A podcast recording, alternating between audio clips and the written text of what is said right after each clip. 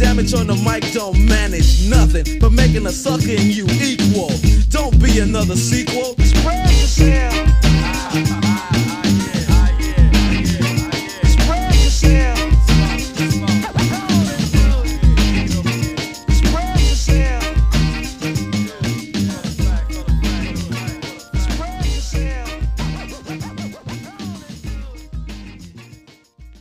Hola gente que nos escucha. Quiero darles la bienvenida a otro, no- a otro episodio de Compicas. Este será el episodio número 8. Esta linda voz que escuchan, que espero que ya reconozcan, es de Brenda Gutiérrez, su servidora. A mis compis que me acompañan el día de hoy son André Gracia, ¿Qué onda, raza? Víctor Cavazos ¡Ey, yo! y José Ángel Sánchez. Hola. Entonces, ¿qué les parece estamos hablando sobre videojuegos?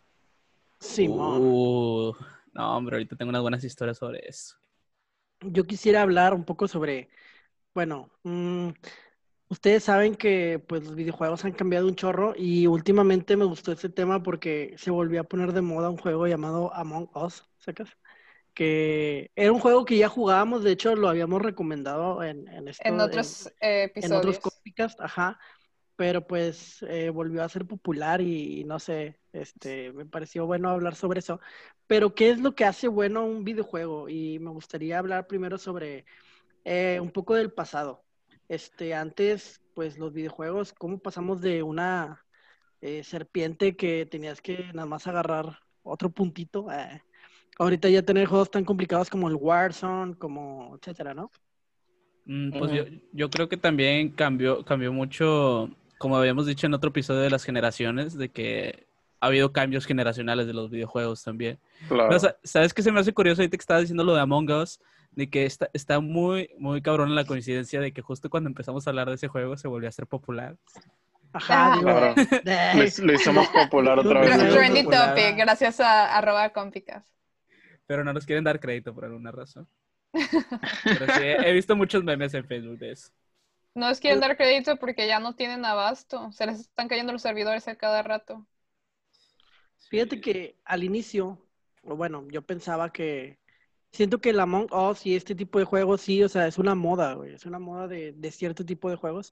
Últimamente creo que el- las modas están en los Battle Royale y en los juegos de rol, como es el GTA o etcétera, ¿sabes?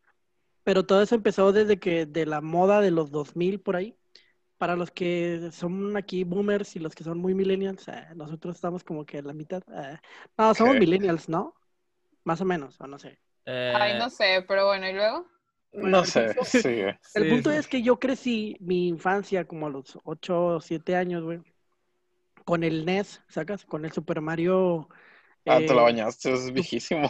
O sea, sí, yo sé, es viejísimo, bro. Yo mis primeros dos juegos fue un Dog Hunt, el de los patitos, Ah, que sí, el estaba- que conectabas la pistolita. Ah, yo también tenía ese junto con el que, Sonic. o sea, para mí fue un salto enorme de, de jugar a la viborita, güey, o jugar al, al juego este de los, de que tienes como que una tabla y no tienes que dejar que el, que el puntito pase hacia tu lado, a poder jugar un mundo en donde el mundo se recorría aunque fuera lineal.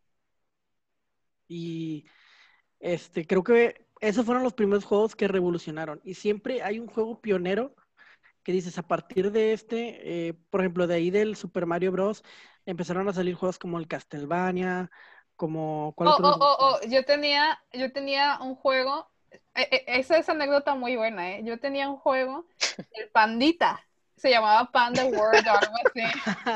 A José ya le he contado esto y él siempre me hace bullying porque durante muchos años, durante muchos años, es más, de to- durante toda mi infancia hasta que conocí a José, que fue en preparatoria, eh, yo siempre pensé que el Mario era una copia del juego del Panda World. No. Entonces, este juego tiene todos los mapas de Mario, pero el personaje principal, pues no es el plomero ese de sombrero rojo que todos conocemos. El Es personaje principal es un pandita con un overol verde o azul, algo así. Literalmente es una copia. Los mapas Sí. son los mismos, la historia es la misma, tienes que, que, este, salvar a una princesa, están los honguitos, están las estrellas, los bloques, eh, las tuberías, etcétera, etcétera. Pero yo siempre, siempre, siempre creí que Mario era una vil copia. Y yo cuando conocí a José le dije, oye, pues yo siempre jugué en mi infancia este juego que está bien padre, no sé qué. Y le dije, ¿sacas el Mario? Ah, bueno, creo que los del Mario se basaron en este juego para hacer... No, Así me lo dijo. no, es, como yo decir como que, que, ¿qué? es como decir si que Digimon se copió de Pokémon. Es como, no, Sí. güey. Pero, pero como, hay que investigar cómo se salvaron de esa demanda estos vatos. Es que, según yo, Brenda tenía de esas consolas que te venden a lo mejor en...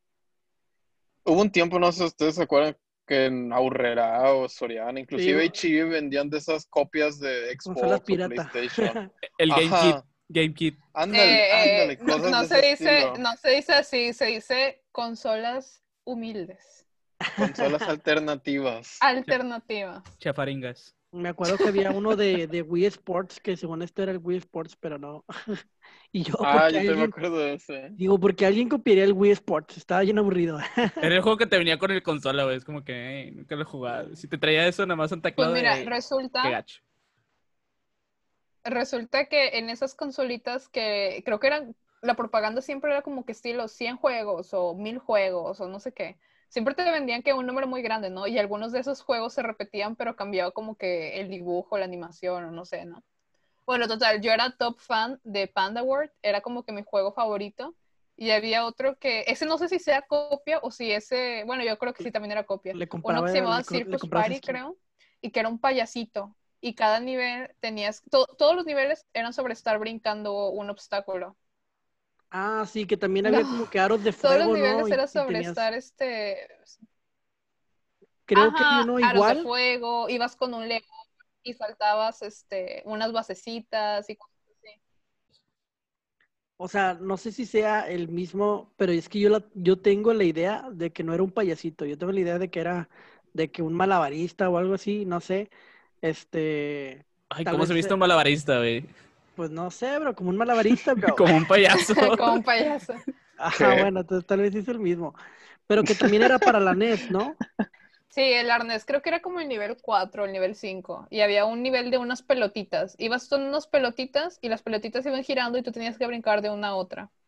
Pero bueno, el punto es que yo tuve como que de esas consolitas este, de mil y un juegos y se me hacían súper divertidas, me encantaban. Pero ahorita si me pongo a pensar de que, ay, si tuviera otra de esas consolitas me pondría a jugar esos juegos, no, no estoy tan segura de si me atraparían igual. Siento que cada vez nos, volvemos como que más demandantes o más exigentes Claro. esperamos de un juego. Es, Pues, es como cuando ves un video en 4K y luego vuelves a ver uno en 4, 480p y ya lo ves bien feo, que era antes lo mejor que había. O, o cuando ves una película Sí. viejita y ves los efectos especiales de antes, dices que es este mugrero, pero cuando la viste la primera vez dices, güey, se ve con madre, güey, Spider-Man 1, güey. Bro, Bro, pero ¿por qué entonces es que juegos como Minecraft, que no tienen nada de calidad, etcétera? Bueno, a menos que le pongas shaders, obviamente, y todo eso. Pues que no le tiran a, no le tiran a eso, le, no- le tiran como Le- que a, a la modalidad de juego más que a las gráficas. o cosas. Exactamente. Sí. Entonces, este, yo lo que quería eh, decir eh, sobre los videojuegos era que, bueno, ¿sabes el salto gigantesco que, que se dio cuando a la edad de los nueve, nueve años o diez años, este, mi mamá me compró un GameCube que para mí era como que, wow, una consola de Holy videojuegos del, del- o Oh, sí, yo un también. cambio- así como el cambio que te digo de la Viborita y de esos tipos de juegos, Ajá. del Tetris, etcétera, a jugar con un GameCube. Y deja tú, el primer juego que me que, que jugué era, tenía dos, el Mario Sunshine, que ese juego eh, hasta la fecha está bueno, se, se me hace muy bueno, de los mejores de Mario. Y el otro, el The Legend of Zelda Ocarina of Time. Madre santísima, qué buen juego es ese. Es, ese juego revolucionó. Pero eso no estaba en GameCube, ¿o sí? Sí, estaba en GameCube y también estaba en Nintendo 64. Pero para mí yo no conocía el Nintendo 64, me explico. Yo solamente Ajá. conocía el NES.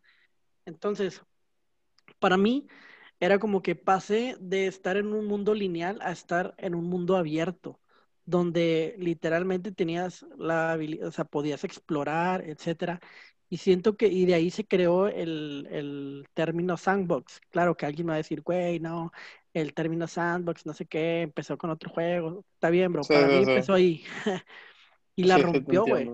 Fue tanto el éxito de Nintendo con ese juego que empezó a sacar eh, copias de, de ese juego en, con otro título, pero para meterle historia, etcétera, pero la dinámica era la misma y pegaba. Lo mismo pasó con el Mario, el- pues el Mario hasta la fecha, bro. O sea, el Los juegos de Pokémon cada año siguen sacando juegos. Oye, oye, oye, basta. Más Exacto. cada año. Piensa Casi que cada año. Ca- No, sí se tarda. los juegos de Pokémon son, son de la categoría, categoría RPG, ¿no? Sí. Bueno, me acuerdo, o sea, en su tiempo también había, o sea, las peleas eran, eran así, o sea, eran de que seleccionas, ataque, no sé qué, tal ataque. Eh, ejemplos como el Final Fantasy, uno que otro de The Legend of Zelda, el Pokémon, que el Pokémon sí lo, lo llevó a otro nivel. No Mm. sé con cuál empezaron ese, ese tipo de juegos. Yo siento que empezó con los de Pokémon, la versión roja y la versión azul. Este, José es el Sí. experto aquí en Pokémones, es el maestro Pokémon. No sé si me lo puedas confirmar. Confirmo, sí. Edición rojo y azul en 1996. Ah, hasta se sabe la fecha, hasta se da el año.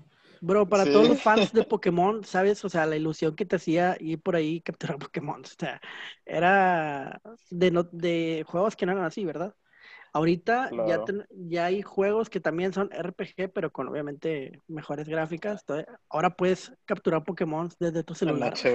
Eh, yo, yo tengo mu- muy buenos recuerdos de cuando jugaba Pokémon de niño. Yo me- creo que el primero que tuve yo, o sea, porque la verdad no, no jugué videojuegos de que muy chiquito, creo que empecé a jugar bien como hasta los eh, 9, 10 años.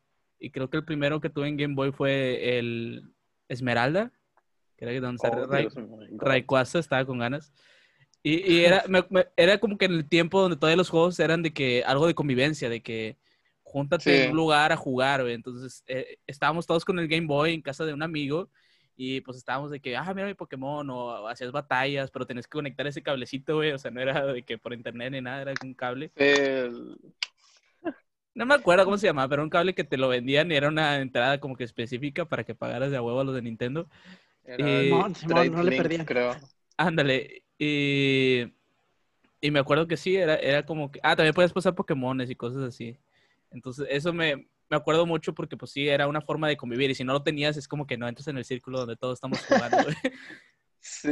Pues fíjate que ahora que dices eso, mi, como Ah, que mi primera, mi primera experiencia así como con una comunidad gamer fue con mis tíos y con mis primos. O sea, pero ya fue un poco más adelante, un poco más este moderno, se podría decir. Fue cuando salió la primera consola del Xbox, la negra. Ah, ya, Sí. ya. Ajá. sí. Entonces, los primeros juegos que recuerdo que, que me aventé ahí eh, fueron los de Midnight Club, que creo que era un juego de carreras. Y luego, pues ya los shooters, que el primero que me aventé fue el de Halo. Y que luego lanzaron la- las partidas este, multijugador. Entonces, mis primeras experiencias así con la comunidad gamer, o al menos jugando con más gente, pues fueron con, con esos dos juegos, en especial con el Halo. O Yo sea, que ahí... eso sumó ¿Sí? mucho, sumó mucho en Halo, que hubiera multijugador. Creo que fue de los primeros juegos que metieron un juego de disparos donde podías matar a tu, a tu A tu compañero al lado y burlarte de él. sí. Ajá. Eh, o sea, ese tipo de competitividad, porque todos los juegos eran así, incluso los FIFAs no eran, era de que contra la máquina y eran monitos que nada más se movían de manera muy rara, puros píxeles, ¿no? Este, Sí. Oye, no, de, de hecho, yo creo que esa es la palabra clave, güey, porque pues pasamos de también cuando ibas por las tortillas y que jugabas a las maquinitas y competías ahí con los chavos de la cuadra. Bueno, a mí me tocó a mí que era, era más así con colonia de barrios y viviste así en una colonia donde donde tenían tiendita, güey, pues no, pero... Y luego, pues ahí era la competencia de quién es el mejor de la cuadra, pero luego llegó esto de que el jugar en línea y fue como que un salto acá de la competencia en los videojuegos, güey, y, y ahorita ya, pues hasta se le considera un deporte, güey. Bueno, un deporte Sí, ya hay copas y todo. Y hablando sobre eso, o sea, eh, para mí también un juego que revolucionó un chorro fue el Super Smash, el Melee, porque fue el primero que yo tuve contacto. No sé que hay otro Super Smash para, para Sí, 64. el 64, pero yo el primero que vi fue el Melee y fue donde me empezó a gustar, porque estaba acostumbrado a las típicas peleas de Street Fighter en los típico en los cumpleaños que había fiestas infantiles y eso, ¿no? Había Street Fighter. Que rentaba las maquinitas. Ajá, Rentaba las rentaban las maquinitas. Sí. Pero Fíjate, sí. el Super Smash para mí fue increíble, o sea, poder de que jugar con Fox, con Mario, etcétera, no sé, fue muy bueno. Y partirse Sí. la madre entre sí. Es claro. No, y Yo A no ti me soy tocó muy eso. fan. Lo chido era jugar con tus primos y, y, no sé, bajarlos, porque tómate, hasta la fecha, bro. Hasta la Nah. fecha disfruto matar a mis primos ah, Ah. No, no, o sea, se, se, se hizo, se hizo como algo de de estatus, güey, de que, quién la arma más, güey. ¿Quién es el que Sí, arma sí. en el Simón, Smash? Simón. Sí, también Sí, en, yo en la recuerdo- colonia estaba eso, güey. En las colonias. Ajá, ya. Yo recuerdo que me tocó juntarme con mis amigos de la colonia y nos turnábamos de que, bueno, ¿en qué casa vamos a jugar el GameCube, no? Smash. Y era como que, porque éramos, no recuerdo, éramos varios, éramos más de cuatro y en que el máximo era cuatro y era que, ah, pues los que quedaron abajo del top cuatro van pasando el control o algo así. Sí, Digo, era que- la frase, en güey. somos de cero- Ajá, el que pierde, El que pierda pues la la pasa. pasa. El que pierda la paz. Yo no soy muy fan de, del Smash. De hecho, eh, eh, juegos así similares como que no me han capturado tanto. O sea, a lo mucho jugué el de Mortal Kombat y porque la historia se me hacía como que muy entretenida, los personajes y eso. Pero así mm, que ustedes digan, ah, o tengo ahorita, ¿cómo se llama la consola esta chida que salió? El Switch. Eh, la Switch, ándale, se me fue el nombre. Que digan ahorita, ah, sí, tengo la Switch y me encanta jugar Smash. No, como que no, no soy tanto Es de que eso. Déjame decirte qué pasa, y creo que le pasó a Nintendo. Siento que Nintendo está viviendo mucho del pasado. O sea, las modas de los videojuegos han cambiado. Sin embargo, siguen sacando Mario Party iguales, Mario Kart igual. El Super Smash, bueno, sí le han metido un buen de cosas en cuanto a diseño y jugabilidad, pero, pero es la misma temática y no cambia de idea. Por ejemplo, en el The Legend of Zelda, Breath of the Wild, ese sí me gustó porque era un juego en el que ahora sí es un mundo abierto completamente. Cualquier lugar que puedas ver en la pantalla puedes llegar ahí. Entonces, que era lo que no pasaba con, el, con los demás celdas, ¿no? Oye, pero yo, yo también creo que, o sea, es como su plan, güey, o sea, de, de Nintendo, o sea, Sí. juegan con el, con el hecho de la nostalgia, güey, y de que tal vez no podemos competir en gráficas, no podemos competir en de que sacar nuevas cosas, pero pues estos son los juegos con los que creciste, güey, y por eso, Siempre va a haber gente que se toque el corazón. sí, y Es que- aparte es es, que el como algo más asunto infantil, güey. es- Sí, ajá, el asunto es, no es que no quieran, digo, no es que no puedan compartir, competir en gráficas, es que no quieren. O sea, son, em- son una empresa muy, muy grande, o sea, a lo mejor en contraste con lo que la mayoría del público ve, pero son una es empresa muy, vendido, muy grande. Sí. Sí, o sea, tiene récords en ventas, aunque mucha gente no lo vea. Por ejemplo, de nuestra edad, muchos ahorita dicen, ay, sí, no, yo, pues Xbox o PlayStation, ¿no? O PC en todo caso. Pero Nintendo sigue teniendo sus ventas de que espectaculares. Claro, sin contar el Wii U. Oye, y hablando sobre esa competencia del PlayStation, me acuerdo que el PlayStation y el Xbox, es- bueno, que ha habido una competencia entre las tres marcas, ¿no? De videojuegos. Pero, Sí. ¿qué opinan ustedes del PlayStation 1 y el PlayStation 2? De los primeros, eh, para mí eran muy buenas consolas. Creo que de los, o sea, aparte de que podías eh, comprar todos los juegos pirata, eh, no, bueno, no es cierto. El chip, Pero- le ponías el chip. Me acuerdo que vi un meme un día que decía, esa bestia nunca ha visto un, un- un juego original. Ya sé. ¿Algunos de ustedes tuvieron esos, esas consolas? Pues, ¿Llegaron a tener? O incluso el PSP. eh, Oh, ah, el el PSP, sí. Pero No, yo no. el, el PlayStation 1 creo que no lo tuvo nadie de mi familia, o sea, creo que empezó mi hermano mayor, tuvo el PlayStation 2 y pues era, mi hermano mayor es, es gacho y no me lo prestaba. O sea, nomás cuando venía, si Si lo estás escuchando, quiero que sepas que eres el hermano gacho mayor. Sí, ya no te voy a prestar mis cosas, ahora tengo cosas más chidas. Eh, pero me acuerdo que pues cuando venían los primos o cosas así como dices, de que era cuando sí podíamos jugar todos.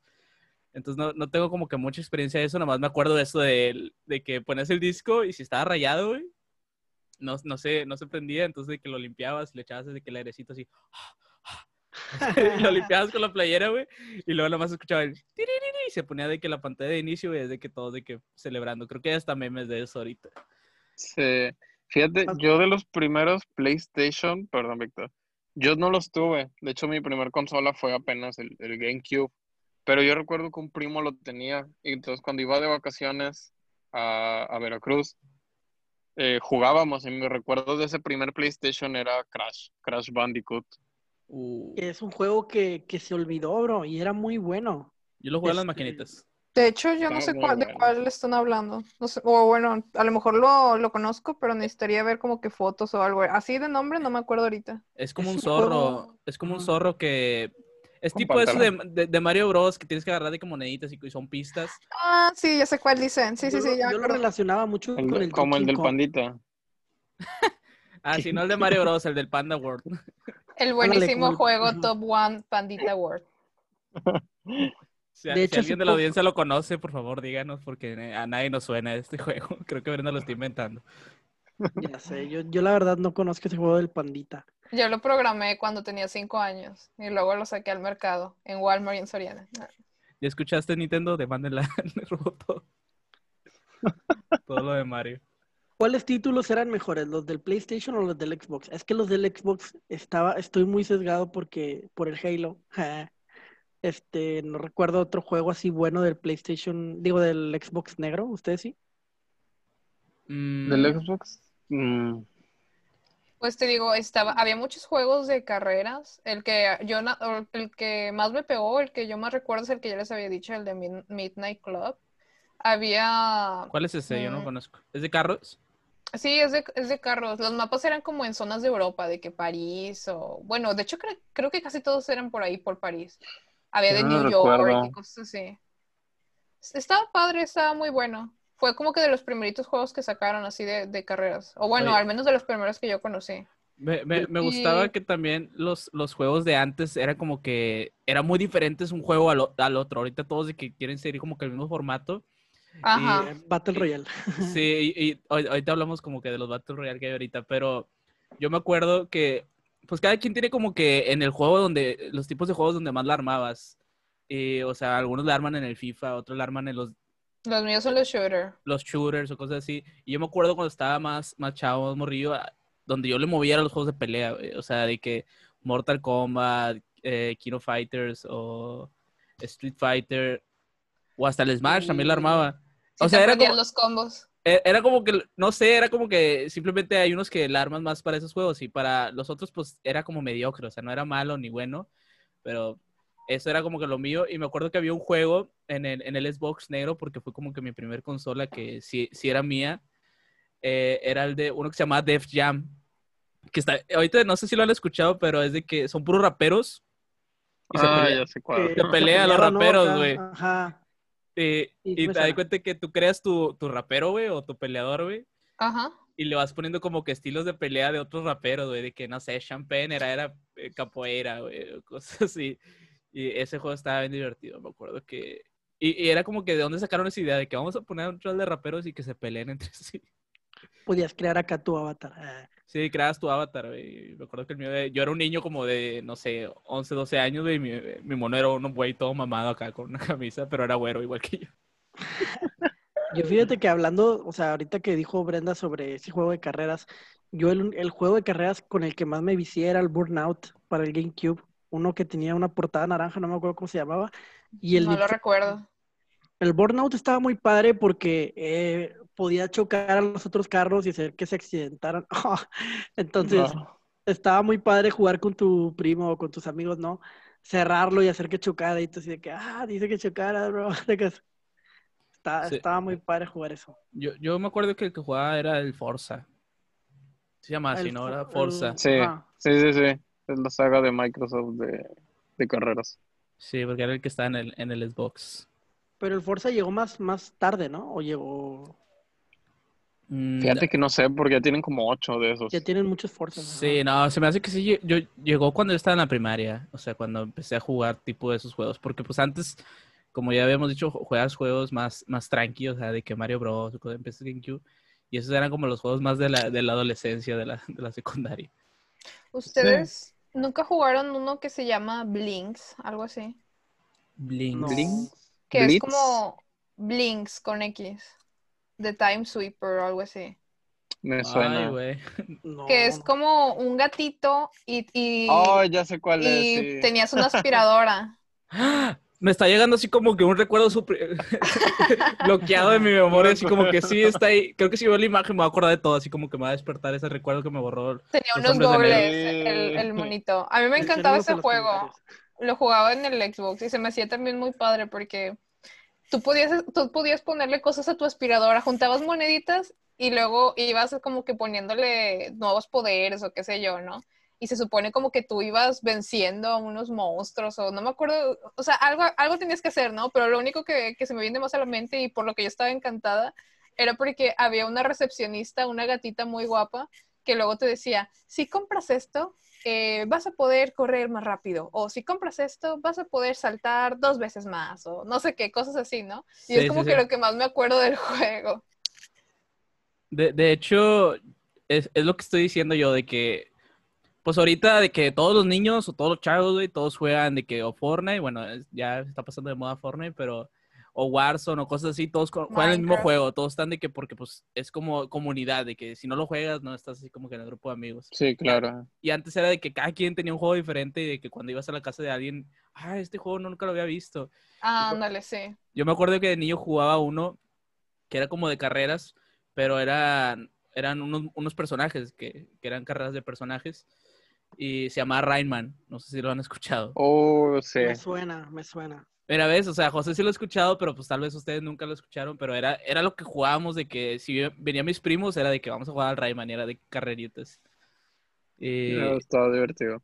y estaba muy padre eso, de que pues, no, sab- no sabías con qué juegos te podías topar.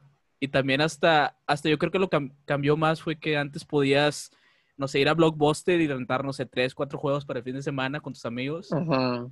Y luego de que, que eso se extraña. eso se extraña Sí. bastante, güey. Sí, claro, porque antes de los streams o de que se hiciera como que tan popular buscar cosas en internet, era como que ibas al Blockbuster y era como, wow, es un catálogo de juegos que a lo mejor nunca habías visto. Aprendías de del juego por la descripción de la caja, güey, no por de que, ah, vi un video en YouTube. Ajá, por la imagen. por, por lo que decía. Y decías, Oiga. ah, se puede de dos jugadores, a huevo. Y regresando, regresando a la pregunta que hizo Víctor al inicio, lo de qué hace que un videojuego te guste, ¿qué, qué dirían ustedes? Porque, por ejemplo, yo, que les digo que me gustan los juegos shooter, no es tanto porque diga, ah, sí, matar y matar y sangre y golpe, o sea, para mí, o, como que el primer recuerdo o, el primer pensamiento que asocié con, con los juegos de disparos era el juego de las escondidas. O sea, yo siento como que bien padre de que estás en un mapa muy grande, tienes, estás jugando solo, tienes a tu equipo y tienes que estar como que intentando cazar a alguien, pero sin que la otra persona te vea. O sea, así como si estuvieras jugando a, a las escondidas, así de que eh, face to face. A mí sí me Este, gustan, pero fíjate que me enojo mucho. Me enojo de que, ah, me mató. Bueno, ¿qué tipo de juegos Mobile. o, o qué tipo de sensaciones te gusta a ti que, No, que o te sea- haga, que te, que te crea un juego? La verdad, los shooters crecí con ellos. El primer shooter que, que vi fue el Medalla de Honor, Medal of Honor para el GameCube. Ah, Ah, el ya me acuerdo- muerto. Me acuerdo que estaba, sí, estaba medio cutre, eh, pero, o sea, pero en ese tiempo era como que, wow, por estoy No, jugando sí. un juego. de sh-". O sea, era, era un gran juego para mí porque fue de los primeros. Luego llegó, obviamente, el Halo, el Call of Duty, etcétera. No, ya me acordé, el primero que jugué, el primerísimo, pero nomás lo jugué una vez, fue el 007. ¿Alguna vez jugaron ese? ¿Cuál? Ah, el de güey. GoldenEye. Golden Knight, ajá, sí. No, Ah, güey, está lo jugaba con del una- 64. Lo jugaba en casa de un amigo también, güey, ya no me acordaba de eso, me acabas de decir de que un recuerdo de O la sea- infancia estaba bien chido, güey. Ese literal juntarte con tus amigos a jugar eso y de que, ah, te maté, ah, te maté, está bien chido. Y siempre me, yo, yo no sé, tengo, tengo una amiga que, que hace poco jugamos, o sea, cuando estaba en la facu jugamos ese de nuevo porque tenía el 64 y siempre me ganaba, o sea, siempre me ganaba. Era el único juego que me ganaba. Pero, pero sí, o sea, Oye, es- y luego este, queda eso de que habíamos dicho de que ahora se ven bien chafas esos juegos, o sea, exacto, ya no te dan ganas de jugarlos porque dices, pues sí, están, no se ven tan chidos. ¿Y qué otra cosa eh, les gusta como que les despierte un juego? Que era lo que les estaba preguntando, porque a mí se me viene a la mente que otra categoría de la que no hemos hablado, pero que también se volvió muy popular en los últimos años. Y este, de hecho creo que esto eh, empezó a la inversa. O sea, ahorita muchos juegos que empezaron en consola, eh, ahora los están poniendo para PC. Y en, este, en esta categoría creo que fue al revés. Primero empezaron más como que los juegos de PC y ahora ya estamos encontrando versiones eh, para consola, que Para son los juegos como de terror. O sea, estilo eh, la, bruja, la bruja de Blair o juegos, este... Los Outlast. Ajá, los Outlast, por ejemplo. El, el del mono blanco ese que se roba a los niños, que está súper Slenderman. Ah, grande. Slenderman. Ándale, el Slenderman. O sea, ¿a ustedes les gusta ese tipo de juegos o algo así? Bueno, yo- nosotros ya jugamos un, un juego juntos, pero antes de que jugáramos eh, el juego juntos, ¿ustedes habían jugado alguno otro? Este, yo no, la verdad. Es no que- digo que los disfruto demasiado, pero sí están divertidos. Eh, yo creo que lo, lo más divertido de ese juego es como cualquier película de terror, es verla, eh, ver a tus amigos de que están asustados todos, de que, ¿qué hacemos? Y cosas así. O sea, si, si no lo jugara con ustedes, no lo disfrutaría tanto el juego, porque es como... eh, y, no, y no me estoy yendo al lado cursi, o sea, de que si no lo juegas en general con un amigo o no, o no lo juegas de que con otras Oh, personas... pochito. Cállese. O- no había como que este, este ambiente de. ah, vamos, así como, como la banda de Scooby-Doo, de que pues eh, eh, estás así de que te haces valiente por los demás, lo que sea. No, vamos a abrir aquí las cosas. Porque si lo estás jugando tú solo, la verdad, creo que eres un sociópata que te quieres asustar tú solo. Sí, sí da miedo. Fíjate Pero- que esos juegos, ajá, Pero, perdón, yo también lo veo muy por el lado de... O sea, siento que los juegos de terror son un género relativamente nuevo, porque según yo casi no se veían, digo, a eh, sin contar las cosas como Resident Evil, ¿no? Los viejitos. Oh, el Resident Evil. sí. Es que le- les ayudó Ajá. mucho las gráficas, güey. lo- que ahora las gráficas. Es Siento que es un juego para streamers. Siento que es un juego para streamers. O sea, se volvieron populares por porque mucha gente streameaba cómo reaccionaba Claro. a ese tipo de sí. videojuegos. Ajá. Y la verdad son unos juegos que disfruto más de ver que de jugarlos. O sea, no sé, siento que por eso se, se volvió muy buen contenido para los streamers. Este, porque pues la gente disfrutaba ver de que la historia y ver cómo reaccionaba la persona que lo está jugando. Sí, mira, eso mismo que tú comentaste es otra cosa. También ha cambiado mucho cómo los videojuegos, muchos ahora, no todos obviamente, cambiaron su temática donde lo más importante para ellos es contar una historia. Hasta tal punto que la jugabilidad ya no es como que tan importante. O sea, muchos juegos actuales se han vuelto como una película que tú puedes, no sé, con la que puedes Modificar. interactuar, ¿no? Que, tú- que tú eres el protagonista, que tú puedes tomar las decisiones. Ajá, juegos de estilo como The Last of Us o... ¿Cómo se llaman Este, estos juegos? Two Fallout. Ah, Fallout, juegos de ese estilo, los Final Fantasy, los más recientes, los... ah, ¿cuál? The ¿El de Witcher, Uncharted? Kingdom... ¿Y sabes cuál Ajá, creo que se volvió Uncharted. así? El, el GTA, bro. Cuando empezó el GTA, pues sí era como una historia, estaba chido de que tenías misiones, era en sí un sandbox, este, No, con mundo abierto. Na- nadie jugaba al las GTA. Nadie juega al GTA por la historia, güey. O sea, yo sé que no, jugabas para Los meterle trucos. trucos, etcétera, pero sentías un, Para hacer volar el tanque y empezar a disparar al helicóptero. tenías un sentido de identidad con el, porque decías, Ay. puedo meter eh, de que trucos, etcétera. Oh Este, shit, here we go again. Oh shit, here we go again. Este, hacer misiones, escapar de la Me policía. Me gustaba que ponían los restaurantes. Jejeje. Güey, a mí lo que me daba más risa, comías hasta vomitar. lo que me daba más risa de ese era de que cuando querías jugar de dos tenías que ir a buscar algo, güey, para jugar de dos. O sea, era como una, una cosita que tenías que agarrar, o sea, no nomás podías conectar el control. O en el de San Andreas, por lo menos. Y luego Ajá. me acuerdo que hacíamos eso y tenías la opción de que pues sa- sale otro vato de que el, el segundo avatar eh, y los podías hacer que se besaran entre sí entonces estabas todo de morrido así con tus primos y lo ah güey agárralo y luego de que se besaban los vatos y luego de que tú estabas de que, ay güey ¿qué Te pasó?". estás proyectando. No, Y fíjate hasta dónde daba mucha risa de que nada más lo agarramos para hacer eso y luego de que ah, como que nos daba mucha risa el, el, el hecho de que podías hacer eso en el juego O sea, y ahorita hay gente, bro, que se hace un avatar en GTA y se pone de que a rolear, que es un- una persona que vive en California y tiene sus amigos y salen, etcétera. Como si si fuera la vida real, ¿sabes? Y yo creo que de ahí em- empezamos con los juegos de roleplay que se han hecho populares en los últimos tiempos, como por ejemplo The Sims, el Among Us, que quieras que no se está roleando de que no eres el traidor. Roleando. Creo que... Bueno, olvídalo. Sí, es, es un juego de rol, sacas. es- yo creo que va más por Es el un hecho así juego de acosar gente. Sí, pero es- ese no es como que tú creas una personalidad alterna o un alter ego en el juego, es porque No, pues, cada- ajá, no, no ganas habilidades, experiencia. O, o no puedes crear de que un personaje fuera de la realidad. o- Bueno, sí creas un personaje fuera de la realidad, pero ya te lo ponen. No es como el, el World of Warcraft de que a veces un, un vato se ponía un traje de morra y fingía ser una morra, cosas así. O sea, gente que en Ah, verdad bueno, quiere escapar de su realidad, de que quiero hacer mis amigos nomás por el juego y quiero que piensen que soy súper acá, pero en realidad pues, eres otra persona en la vida real. La gente que... Soy mago nivel 250. Bueno, pero también hay que hacer distinciones entre los tipos de RPG. Eh, yo sí jugaba Warcraft, ahora que André comentó, estaba bien padre. O sea, yo no digo que todo era el caso, Brenda. Eh, tú, sí eras, mu- tú sí eras mujer, de verdad. Para empezar, ¿no? Oigan, Pero y por ejemplo, hablando ahora sí de, de como que presente y pasado, o sea, ¿cuál es la diferencia, por ejemplo? Bueno, no, en- más que nada voy a comparar como que franquicias. Hablando ahora sobre los Battle Royale, ¿cuál es la diferencia y por qué es tan bueno Warzone contra, por ejemplo, Battle Royale como Fortnite, este, como, aunque que- creo que cada uno tiene su identidad, Sí, pero, sí.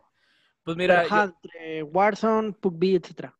Yo, yo creo que empezó, me acuerdo que el primero que vi así de que Todo empezó hace 15 años. todo empezó cuando la Nación del Fuego atacó. No, eh, to- todo empezó eh, en el hecho de PUBG, que empezaron estos, bueno, para mí fue como que el más notorio, creo que hubo unos de que dos, tres antes, uno que ¿Sabes llamaba No, H1Z1, Creo que la idea fue por los Juegos del Hambre. No sé por qué, pero pienso eso, güey.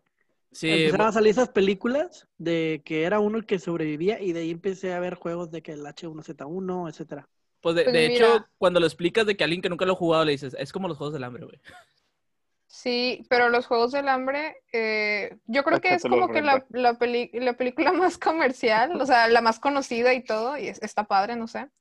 Pero hay una película asiática que se llama Battle Royale, y esa sí es una película más sangrienta, o sea, eh, haz de cuenta que, ah, nada más para no salir mucho de tema, les cuento rápido la temática. Es un grupo de estudiantes que se supone va a un viaje escolar, pero lo- los engañan y en realidad los llevan a una isla. Entonces les dicen, eh, solamente puede salir una persona de aquí, les vamos a dar una mochila con, con cosas, o sea, higiene femenina o con un arma o no sé, cada mochila tiene cosas diferentes y les dicen, pues tienen que matar a sus compañeros y les dan un Eso mapa. sí es un Battle Royale. Ajá, les dan un mapa y les dicen, cada, cada cierta hora va a sonar una alarma, les va a dar unas coordenadas y en estas coordenadas vamos a bombardear. Y ya, pues la gente se empieza a matar y todo. Está muy padre la película, deberían verla. O sea, salió antes que los Juegos del Hambre, o es Sí, como es más, no, es es más más viejita viejita. que los Juegos del Hambre. ah, de los creadores de Panda World. Ay, De hecho, le hizo la misma compañía. De hecho, son pandas los que se van y se matan. groseros. Vestidos de niño. Vestidos de plomeros. ah. Corte. Pues yo creo, yo creo que la ventaja que tiene Warzone contra Fortnite ahorita es eh, que Warzone aprendió de los errores de Fortnite. Yo la verdad siento que, o sea, los dos tienen como que un rasgo muy característico, o sea, ambos juegos son divertidos. El de Fortnite yo diría que es el hecho de que puedes ponerte como que trajes locos y bailar y eh, ese hasta a los niños más chiquitos les gusta. Más amigable. Warzone, más amigable. Warzone es como que más serio, más este, de verdad la temática es de guerra, etcétera, etcétera. Es Como que, para un público más grande, vaya. Sí, se podría decir que para Sí. un público más grande. Es que sabes que siento yo que le fue, perdón, bien a Warzone, es que Warzone es como para toda la comunidad que ya existía de Call of Duty, que es muy grande, pues tienen un chorro de juegos que han año tras año.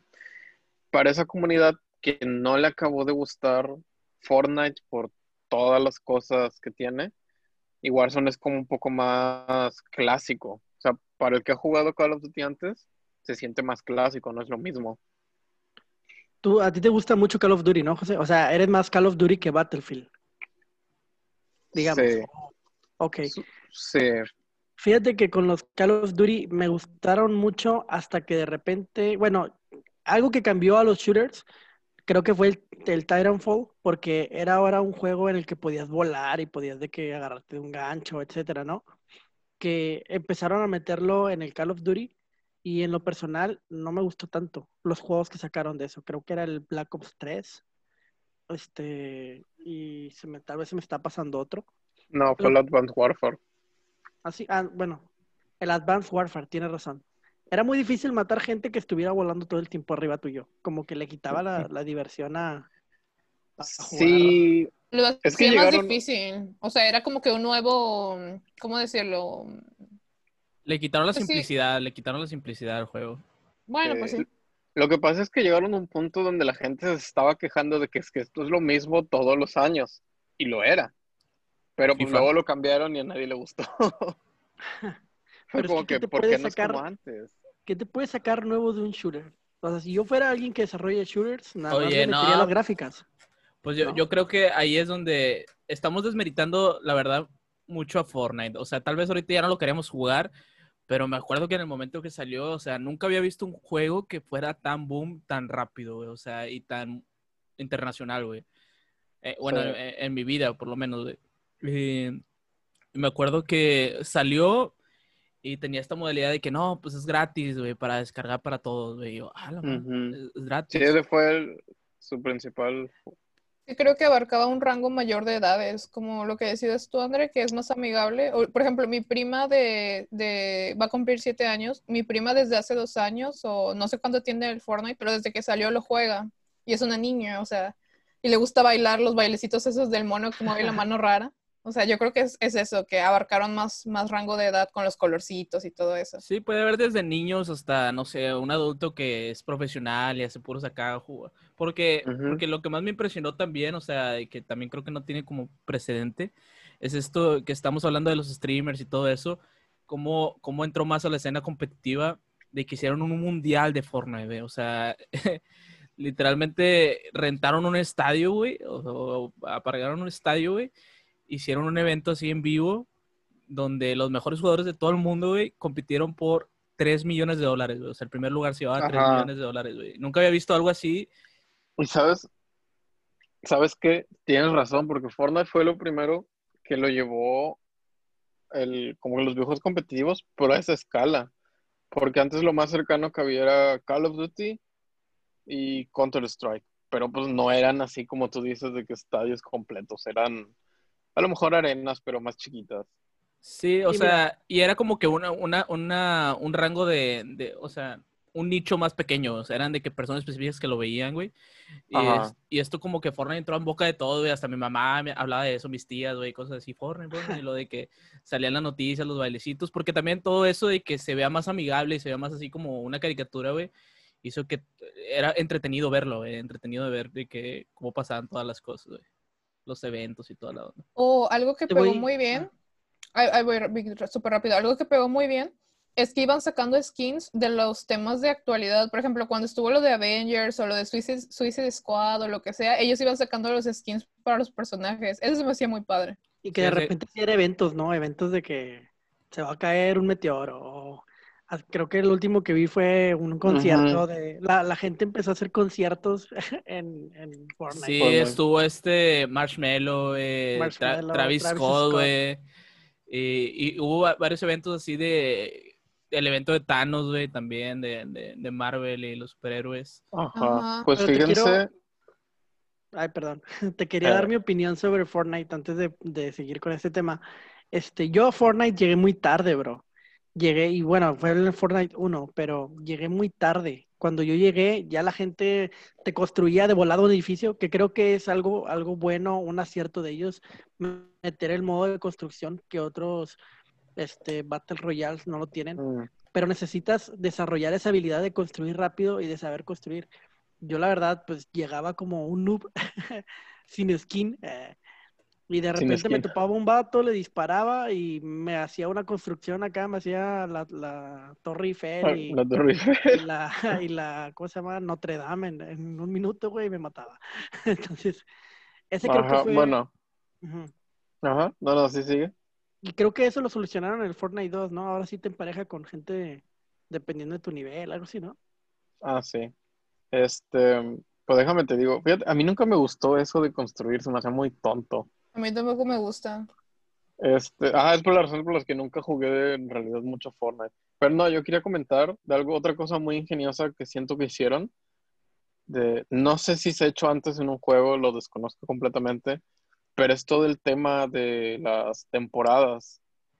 O sea, porque ellos siguen renovando lo que esencialmente es el mismo juego, pero están metiendo una tema, o sea, te lo cambian en cada temporada con cosas nuevas. eh, creo que el mapa no lo cambian seguido, pero te meten pequeños elementos de historia. Ah, sí. al- eh, O sea, están, básicamente todo es dentro de lo que sigue siendo el mismo. O sea, tú te sigues metiendo al juego y es lo mismo, ¿no? Mata a todos y tienes que ser el último. Exacto. Entonces, ajá, eso ha sido muy ingenioso y es algo que inclusive Warzone ahorita se está...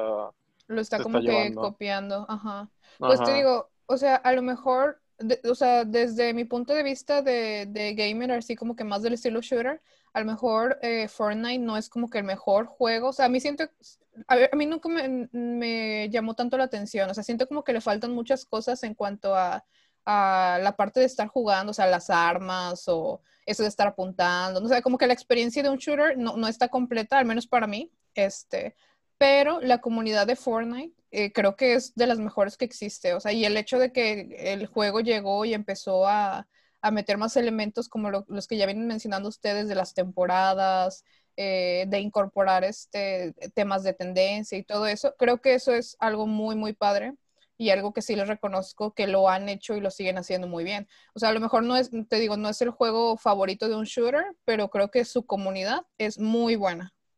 Que de hecho hace poco vi que como que Fortnite anda peleado con Apple. Este, creo que incluso sacaron a Fortnite de la Apple Store, o no sé si todavía Sí. no lo sacan. De la App Store, sí, un ya le problema. cancelaron.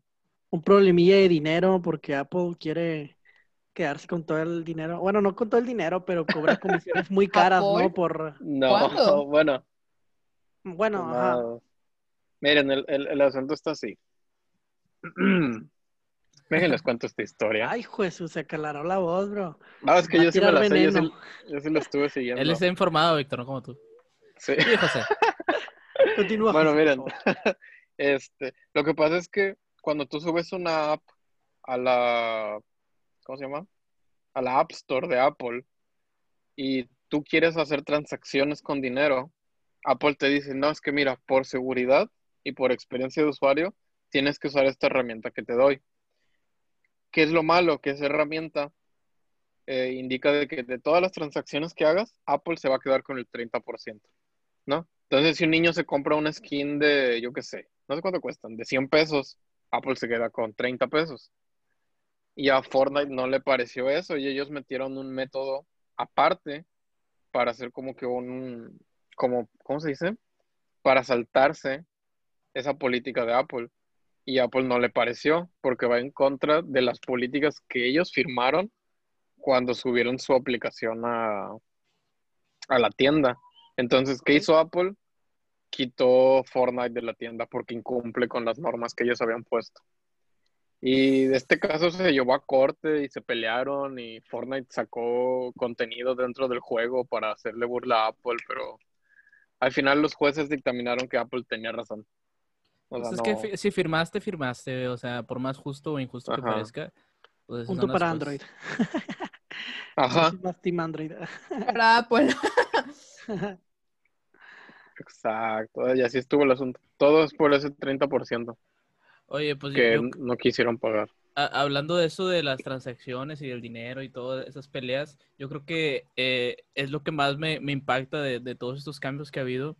Cómo, cómo los videojuegos pasaron de ser una industria donde tu mamá te decía, ya jugaste mucho rato, estás perdiendo el tiempo, a que ahorita ya este es un trabajo, güey. O sea, ya creo, ya creo una industria donde puedes ganar dinero al respecto, ya sea por streaming, de que eres divertido, Oh, sí. videos, Por o ganas competencias. Como digo, este, este chavito, el que ganó el Mundial de Fortnite el, el año pasado, ganó 3 millones de dólares y tiene 16 Ujú. años. Entonces sus papás ya, ya nunca le van a decir sus papás de que ya no juegues, mijo. Ajá, Juega más. eso se resolvió la vida. Definitivamente. ¿Cuánto es un chicle tutito? Ah. ¿Cuántos son rupias, Víctor? Ya tiene En rato que no mencionas ¿cuántos en son las rupias? críticas. tú Ajá. siempre a toda nuestra audiencia en India para que les digas todo cu- cuánto ganó. Más o menos cuánto, cuánto ganarías si tú le armas en el Fortnite. Ah. Sí. Pero estás de acuerdo que no todos pueden dedicarse a eso, aunque últimamente veo que, que cualquier eh, cualquier compi eh, este hace streaming de cualquier juego que esté de moda. Últimamente veo que mucho es Warzone, Free Fire, este, Free Fire. este, Free Fire es como la burla de todos. ¿no? Nosotros no jugamos Free Free Fire, nada más, nada más Víctor, así que no nos, no nos cataloguen con él, no nos cataloguen con él. por favor. Agréguenme. Ah. Ya no me cambié al COD móvil porque, Venga. porque no me gustaba, la verdad. Entonces, ya no me dejó de gustar. Pero era bueno. No, mira, este, expandiendo en lo que tú dices, Víctor, es que también siento que se ha hecho más fácil poder vivir de los videojuegos últimamente, porque inclusive hace unos años, no te voy a decir de hace 15, hace unos que 5 o 6, Ujú. eh, los que ganaban, los que vivían de los videojuegos, muchas veces eran los que acudían al competitivo, porque ahí también ganan muy buen dinero, pero pues para llegar a ese nivel es, no sé, como los deportes de alto Dedicación y sudor y fracturas. Ajá, en o los sea, dedos. muchos pueden hacerlo, pero muy pocos de verdad llegan como que al nivel necesario para vivir de eso. Al contrario de ahorita, tú ya puedes, te puedes hacer un canal de streaming gratis en Twitch, en Facebook inclusive ahora. No ocupa y- ser bueno. Ocupas Exacto, que la gente te vea, ajá, pero Sí, puede ser de que la por una rebanas o cosas cantidad-. Ajá, aventarte buenos Ajá. chistes. es más, puede ser puro gracioso o como otras personas lo hacen en la comunidad de los streamers, nada más enseñan mucho y con eso ya ganan Uh, dinero, o ¿qué sea, quién? Oye, oye, yo, yo creo que eso que dices José, es muy cierto. Ari Gameplays. E- Es muy cierto. Ah, bueno, también las mujeres tienen ese, ese factor de que explotan otras cualidades para poderse ser popular. Eh, voy a dejar a su imaginación que piensen cuáles. Eh, en, en Fortnite yo creo que lo que más me llamó la atención fue que podía ser famoso haciendo streaming sin necesidad de que ser bueno en sí en el juego, porque el juego sabía tantas cosas, a tantas de que formas de jugar, hacer memes, o sea, como fue un movimiento cultural, el bailar y todo eso, puedes hacer muchas cosas en el juego que simplemente de que hiciste eh, que explotó una bomba, o sea, eso es de que como un meme, hacer como un, un meme, matar a alguien como de una forma chistosa y eso ya te hacía popular, o sea, entonces yo creo que eso abrió las puertas a mucha gente que tal vez no, no, no soy bueno en sí jugando, pero soy entretenido. Entretiene. Vamos, vamos a dejar las carreras, al cabo somos buenos jugando ¿no? De aquí. Es una carrera que no sé, no conozco a alguien que tenga ya mucho tiempo, muchos años viviendo de eso. Eh, pues ahorita obviamente es muy popular. Yo creo que es una carrera que podrías explotar y hacerle como el chavo este que decía André, o sea, ganar algún concurso o a lo mejor hacer streaming unos dos, tres años y sacar al menos bastantito dinero para poner un localcito o hacer al- alguna otra cosa. Y pues ya, o sea, no sé si te vaya a funcionar o para seguir jugando, pero no sé si te va a funcionar de aquí a 10 años, ¿no? No sabemos si la moda va a ser diferente. Pues Pero al menos es algo que ahorita sí está dejando dinero para, para varias personas. Es, es esas carreras de, de- de alto riesgo y, y, pues alta Sí, como ser también. youtuber. O, o hasta, o hasta cuando dices, oye, estoy practicando básquetbol o lo que sea, no sabes si vas a llegar a ser profesional ni nada, pero pues es algo que te gusta y tal vez salen frutos pues con ganas y si no, pues Ah, como quiera me divertí. Como Chicle hacer y pega. Ah. Eh, entonces yo creo que está padre eso de que ya no, no, necesariamente lo tienes que ver como una pérdida de tiempo el, el jugar y, y menos si eres alguien bueno jugando. Pero pues a- aprovecha esas cualidades, búscale de que cómo puedo ganar con esto que tengo. Oigan, y para ir terminando, ay, perdón, ¿no ibas a decir algo del tema pasado? No, quería decir otra cosa que me acordé ahorita, a ver si, si ustedes pueden dar así como que una opinión rápida. ¿Qué piensan de los monos estos que luego quieren ir a competencias y luego sale, cortó a su novia por estar practicando para la competencia de tal juego? A la Janet no García, existen. a la Janet García la cortaron. Ajá, bueno, no, no sé quién es esa mona, pero sí, o sea, que luego sale de que, ay, lo cortó porque se está preparando para el mundial o para el no sé qué. Sí, pues es como, es que te digo, ya es un deporte, ya les pagan por eso, ya estás en un equipo. De alto rendimiento. Sí, o sea, te- hay gente que hasta se lesiona los deditos, como tú, Brenda, que jugando. Eh, Cuando dijiste los monos esos, pensé que ibas a hablar de Fall Guys, por los monos esos. Oye, yo creo Que que Fall, Guys no, no lo hemos mencionado y es como que lo más nuevo que... que Lo más nuevo que ha revolucionado los Battle Royale, pero ahora ya no se trata de matar a tu compa, sino Es una carrerita. primero, ajá. Oye, y de hecho re- retomó eso lo que habíamos dicho de que ya no se fue a- al realismo de que, que tiene Warzone, ah, por lo menos en las armas y en la modalidad de juego, y se fue más como que en el formato de Fortnite de hacerlo divertido, hacerlo entretenido, pero nunca he visto gente que se enoje más jugando ese juego que en cualquier otro más, güey. O sea, la gente hace unos corajes, güey, cuando pierde. Lo único malo es de que se está llenando de hackers y la verdad es que eh, qué aburrido ser hacker, bro. Es como que pierde el sentido del juego ser hacker porque pues vas a ganar, bro. ¿De qué te Sí, sirve? no ganaste por tus habilidades. Ajá, ¿de qué te sirve jugar algo si no es complicado ganarlo, güey? O sea, No, eh, De, de hecho, en, en el Warzone hace poquito no- mató a mí y a mi squad y que un hacker. Quedamos en tercer lugar por eso. o sea, y- digo, ¿de Claro. qué te sirve? ¿De qué te sirve jugar así? O Pues es, sea, es gente, es gente que está frustrada y que de seguro siempre pierde y dice, ya no quiero perder y voy a ganar aunque sea haciendo trampa, güey. Ajá, de la manera que sea voy a ganar, dicen. Qué flojera. Yo siento que no hay mayor satisfacción que un headshot bien dado. De hecho, hasta dices, ¡hala, me la bañé! Hasta lo grabas, güey. Hasta lo grabas y dices, qué bárbaro, a lo mejor sí soy hacker. Con, con lo que quería cerrar este bonito Compicast es sobre la nueva generación que se viene de video, de consolas. Pues ya vimos que va a venir el PlayStation 5. Este, está también la Switch. ¿Qué es lo que renta más aquí? Comprarte. ¿Ustedes qué harían si estuvieran en la decisión de los tres? Cómprate el mismo que se compren tus O amigos. mejor una- porque o no mejor todos una los juegos PC. son crossplay. Ajá, yo me compraría el mismo que se fueran a comprar mis amigos. Yo, Pues sí, yo, sí. yo tengo Play y tengo Xbox. Y la verdad, siempre fui de Xbox, pero le he agarrado el, el cariño, le he agarrado el cariño al Play también. Así que me sentiría cómoda con cualquiera de los dos. Si ustedes me dicen, oye Brenda, nos vamos a comprar un Xbox mañana, yo digo, ah, qué padre, pues a lo mejor me decido por el Xbox, ¿no? Mm, pues yo, yo creo Sí. que, yo creo que a mí también me daría igual de que cuál de los dos, obviamente, el que tenga de que mejores cualidades, no sé en realidad cuál va a ser de que las configuraciones. Lo mejor sería una PC, pero pues, todos sabemos que eso es más caro. Tienes que andar armando, etcétera, ¿no? No, o sea, eh, Los eh, componentes. los componentes sí los consigues y todo. El chiste es de que pues el precio inicial pues va a ser ma- mucho más caro, güey. O sea, puede costarte Mm. una barata entre Ah. 27 a 35 mil pesos, güey. Luego te da túnel lejos, de no sé sí. qué carpiano. Eh. True story. Como decía Brenda, o sea, de nada te sirve tener una gran consola si no tienes con quién jugar. ¡Wow! Exacto. Pochitos. Hay que dejarles Sí. nuestras cuentas de Xbox ahí en el, en, en el Instagram o algo para que se pongan a jugar con nosotros. Si alguien quiere jugar No. Warzone con nosotros, puede O mandarnos Monster su... Hunter. O, o Monster Ma- Hunter con José. puede mandarnos acá su, un mensaje por las redes sociales del Compicast y armamos el ¿Y squad. cuáles son, que cuáles son las redes sociales, André? Oh, qué bueno que lo preguntes, amigo Víctor. Las redes sociales son arroba Compicast, tanto en Facebook como en Instagram, y también nos puedes encontrar como Compicast en YouTube. Palmita arriba si te gustó este video. este podcast. Espero que nos hayan escuchado y se hayan divertido. Este fue el Octavo Complicas. Un saludo a todos. Chao, chao. Este video fue patrocinado por... por...